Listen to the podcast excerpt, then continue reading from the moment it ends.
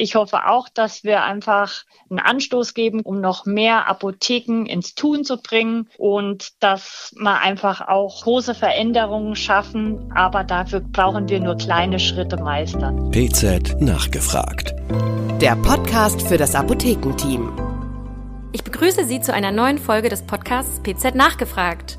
Ich bin Melanie Höhn, Redakteurin bei der Pharmazeutischen Zeitung im Ressort Politik und Wirtschaft und begrüße heute ganz herzlich Frau Katrin Debus bei uns zu Gast. Sie ist PTA bei den Adlerapotheken in Ruhpolding und hat eine ganz besondere Geschichte mitgebracht, denn sie hat die Adlerapotheken in Ruhpolding klimaneutral gemacht und hat ganz viele Prozesse in den Apotheken angestoßen und das Team dort mitgenommen. Hallo, Frau Höhn. Hallo, Frau Debus. Sie sind ja Nachhaltigkeitsbeauftragte bei den Adlerapotheken. Wie kam es eigentlich dazu, dass Sie diese Aufgabe übernommen haben? Ja, das Ganze hat angefangen 2019. Da habe ich privat einen Kurs gemacht, der heißt Klimafreundlich Leben. Und der hat mich dann so begeistert und mir auch nachhaltig sich ausgewirkt auf mein Leben, auf mein Privatleben, dass ich das dann relativ schnell auch mit in meinen beruflichen Alltag habe einfließen lassen, weil wenn man erstmal anfängt, sich mit der Thematik Klima und wie kann man selber was bewirken, auseinandersetzt, dann merkt man ganz schnell, man kann was machen und dann kann man auch nicht mehr aufhören, was zu tun. Ja, das glaube ich. Welche Ansatzpunkte haben Sie denn gesehen in der Apotheke? Was haben Sie denn zuerst verändert? Zuerst haben wir mal über die Stromsache nachgedacht und haben alle drei Standorte, alle zwei, wir sind zwei Filialen und ein kleiner Großhandel, der gehört noch zu uns. Alle drei Standorte haben wir erstmal analysiert, was die Stromkosten angeht, was brauchen wir für den Strom und haben erstmal geguckt, welcher Stromanbieter ist eigentlich 100 Prozent Ökostrom, wo können wir denn gut hinwechseln mit gutem Gewissen. Mhm. Das war eigentlich so unser erster Schritt. Ja, und wie ging es dann weiter? Dann haben wir noch verschiedene Druckerzeugnisse, die wir machen. Wir haben einen Katalog, weil wir auch einen Online-Shop haben. Haben wir Kataloge und Flyer, die wir auslegen, klimaneutral mhm. drucken lassen. Also haben das umgestellt, haben auch rückwirkend noch kompensiert, haben Mülltrennung konsequenter eingeführt, dass man wirklich da auch immer mal hinterher ist. Mhm. Genau, das waren so die Maßnahmen, die dann gefolgt sind nach dem Ökostrom. Und wie war dann die Rückmeldung des Teams? Also hatte man denn da alle so schnell an Bord oder ja, hat das ein bisschen Zeit gebraucht? Mm, das hat schon ein bisschen Zeit gebraucht, weil man muss sich mal überlegen, man ist einfach in seinen Gewohnheiten drin und da was schnell zu ändern ist nicht immer einfach, aber es gab natürlich auch viele Kolleginnen oder einige Kolleginnen, die schnell dabei waren, die fanden das alles sehr interessant und spannend und die haben dann doch auch schnell mitgemacht. Also es war so halbe halbe. Wie ist dann jetzt die Dynamik? Also bringt dann jetzt auch jeder auch immer Impulse ein und überlegt sich neue äh, Maßnahmen? Ja, total. Also auch nicht jeder, aber es gibt immer wieder ganz schöne Sachen, die bei uns passieren. Jetzt war auch mal wieder eine Kollegin von unseren guten Feen, da haben wir auch die ganzen Reinigungsmittel umgestellt und die kam und hat gesagt, Mensch, ich finde die Produkte so toll, ich nehme das jetzt auch mit nach Hause, den Impuls da umzustellen und hat auch zu Hause ihre Sachen umgestellt. Mhm. Das fand ich halt super. Oder auch dann die Helferinnen haben jetzt mit dem BTMs, die geschickt werden, die Tüten, haben sie gesagt, das machen sie jetzt einfach, die machen sie sauber auf und wir benutzen die nochmal für unseren Botendienst. Mhm. Sie hatten auch gesagt im Vorgespräch, dass Sie ein Newsletter schreiben für die Apotheken in Richtung Nachhaltigkeit. Können Sie das nochmal erklären? Ja, da habe ich jetzt erst zwei gemacht. Das sind einfach so Sachen, wenn ich wieder neue Ideen habe, was könnte man machen, dann schicke ich ein Newsletter ans Team rum und frage, ob da jemand Lust hat, mit mir das irgendwie gemeinsam zu machen oder ob jemand selbst auch noch Ideen hat, wie man was verändern kann. Aber das ist ein bisschen schwierig jetzt. Wir haben im Moment ein bisschen Personalknappheit und dann komme ich gar nicht so hinterher, so Newsletter zu schreiben. Haben Sie denn jetzt aktuell noch weitere Maßnahmen geplant? Jetzt in Zukunft? Hm, ja, oder was Sie noch im Kopf haben, was man jetzt noch umsetzen könnte? Ja, wir wollen auf jeden Fall jetzt auch noch weiter mit dem Stromsparen machen. Das heißt, wir sind jetzt auch dabei, dass wir einfach eine Zeitschaltuhr wieder aktivieren, dass eben nachts die Schaufenster nicht mehr beleuchtet werden, dass man da einfach auch schon mal Strom sparen kann dann wollen wir unbedingt dieses ganze Thema auch mehr nach außen tragen, mhm. unseren Kunden mehr erzählen, was wir machen diesbezüglich, weil das ist bisher noch bisschen zu kurz gekommen und wollen einfach da auch in den sozialen Medien mehr kommunizieren, auch mit unseren Kunden und einfach auch Tipps geben, was kann man denn selber machen und einfach auch so ein paar Klimafakten bezüglich Gesundheit und Klima aufzeigen. Das heißt, bei Ihren Kunden ist dieses Thema Nachhaltigkeit noch gar nicht so angekommen.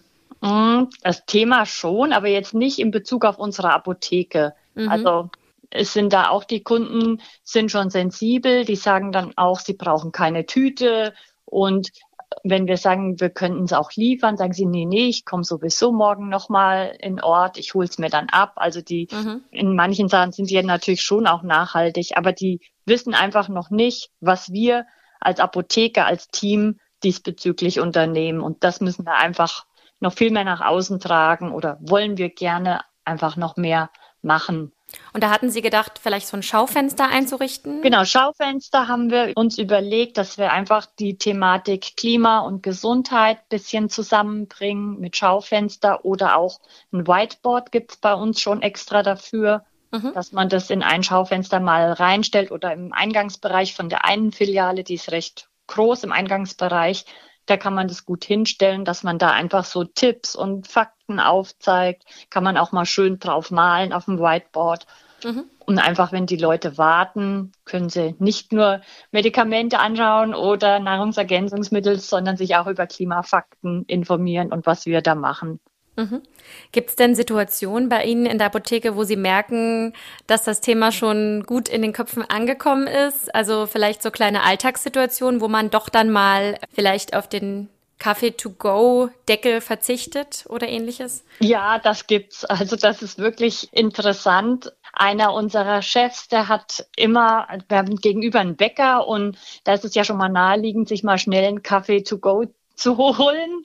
Und dann gibt's ja immer diese tollen, nicht so tollen Plastikdeckel oben drauf. Und ich habe dann immer angefangen zu sagen, so und heute aber ohne Plastikdeckel. Und mittlerweile ist er so weit, dass er immer sagt, und ich gehe mir einen Kaffee ohne Plastikdeckel holen. Mhm. Oder er nimmt ihn sogar gleich in der normalen Tasse mit. Also ja. so Sachen finde ich einfach schön zu sehen, dass wenn man dran bleibt, uns immer wieder mal so einen kleinen Hinweis gibt, wie das doch auch wirkt. Gibt es denn noch weitere Maßnahmen, die Sie vielleicht jetzt noch gar nicht erwähnt haben, die aber für unsere Hörer vielleicht interessant sind, die Sie dann auch in Ihrer Apotheke umsetzen könnten? Ne? Also Sie hatten Strom erwähnt, das so das Wichtige, also Ökostrom, vielleicht können Sie noch mal ein paar andere Sachen nennen, die Druckerzeugnisse. Ja, was auf jeden Fall interessant noch wäre, sind auch so Sachen, dass man mehr aufklärt zu diesen umwelttoxischen Substanzen aber das ist bisschen schwierig für uns manchmal, weil wir das gar nicht so wissen, was ist jetzt umwelttoxisch. Das Beispiel jetzt ist mit diclofenachaltigen Arzneimitteln, mit den Cremes und Gelen, die wir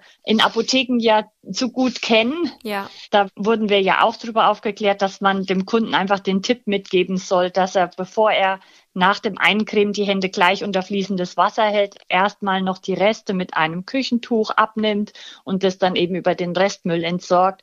Da würde ich mir einfach als PTA wünschen, dass wir da viel mehr Informationen von der Industrie auch bekommen, dass wir da diesbezüglich noch besser aufklären können, weil diese Tipps kommen sehr gut an beim Kunden. Mhm.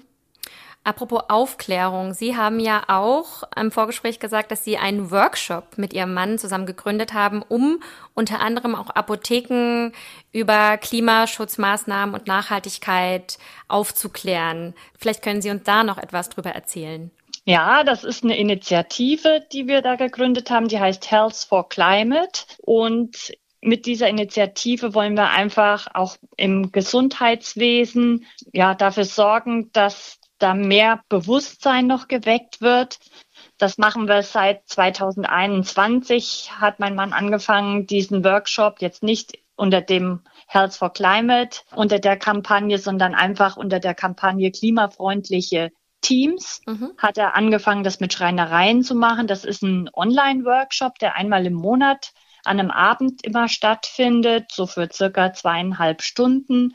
Die Teilnehmenden treffen sich dann per Zoom, ist mittlerweile ja auch bekannt. Es funktioniert super, es eigentlich auch läuft stabil. Man kann von überall her teilnehmen. Und an so einem Abend wird dann immer ein großer Bereich durchgenommen. Es gibt ja wenn man so will, diese sechs großen Bereiche, wo man auch selber was gut machen kann. Das ist einmal Konsum, Ernährung, Mobilität, Gebäude und Energie und Wohnen ist ein großer Block. Und dann geht es auch nochmal um den Mensch und um das Team an sich. Und Sie haben gesagt, es gibt schon Apotheken, die diesen Workshop schon absolviert haben. Wie war denn da die Rückmeldung? Genau, die Lindenapotheke in Pfalzgrafenweiler hat jetzt im ersten Halbjahr diesen Jahres, also 2022, den Workshop erfolgreich abgeschlossen und die waren super motiviert und haben auch gesagt, dass es wirklich effektiv war. Manche haben auch gesagt, jetzt dann wollten die auch weiter daran arbeiten. Das war eine super Sache, dass die auch gesagt haben, wir bleiben da dran und bleiben am Ball und haben sich mega gefreut, dass sie jetzt auch klimafreundliches Team sich nennen können. Mhm. Und manche haben auch gesagt, sie hätten nie gedacht, dass man wirklich so viel machen kann, weil man kann viel machen, wenn man mal anfängt. Ja. Vielleicht noch eine Frage zu den Energiepreisen. Also wie wirken sich denn die neuen Energiepreise auf Ihre Apotheke aus und welche Maßnahmen haben Sie denn ergriffen, um Energie zu sparen? ja, die Energiepreise treffen natürlich auch uns Apotheken, also das ist klar. Aber dadurch, dass wir auch schon frühzeitig einfach uns Gedanken gemacht haben, was können wir denn für einen Strom beziehen in Zukunft? Und uns war dann einfach wichtig, 100 Prozent Ökostrom zu nehmen, der dann auch noch im Nachhinein günstiger war haben wir natürlich auch noch jetzt durch den frühzeitigen Umstieg Geld gespart. So sparen wir einfach auch weiterhin noch Geld im Verhältnis zu den anderen Energielieferanten. Also Gas ist teuer, klar wissen wir alle, und Öl, das geht einfach auch nicht mehr. Wir machen halt einfach auch Licht aus wo wir keins brauchen. Ich weiß dann auch die Kollegin immer mal drauf hin, sage ich, hey, Licht aus. Ah ja, okay. Kommt dann auch schon mal. Also einfach da, wo keine Energie benötigt wird in Räumen, Licht auslassen. Dann wollen wir das mit der Zeitschaltuhr machen fürs Schaufenster. Da sind wir jetzt dran. Ist ein bisschen in der alten Filiale in der Hauptstraße bisschen schwieriger, weil da das große Apotheken A noch mit dranhängt in dem ganzen System. Aber da sind wir auch dran, dass wir das passend machen, dass das wirklich mit der Zeitschaltuhr klappt. Und außerdem auch Stoßlüftung ist so eine Sache. Also nicht mehr die Tür immer sperrangelweit auflassen, sondern einfach mal durchlüften und dann aber auch wieder zu. Vielen Dank, Frau Debus, für das spannende Gespräch. Ja. Und ich hoffe, dass wir viele Apotheken mit Ihren Tipps und Erfahrungen inspirieren konnten. Ja, vielen Dank, Frau Höhn. Es hat mich sehr gefreut, heute in dem Podcast zu sein. Ich hoffe auch, dass wir einfach einen Anstoß geben konnten, um noch mehr Apotheken ins Tun zu bringen und dass man einfach auch große Veränderungen schaffen, aber dafür brauchen wir nur kleine Schritte meistern. Vielen Dank. PZ nachgefragt. Der Podcast für das Apothekenteam.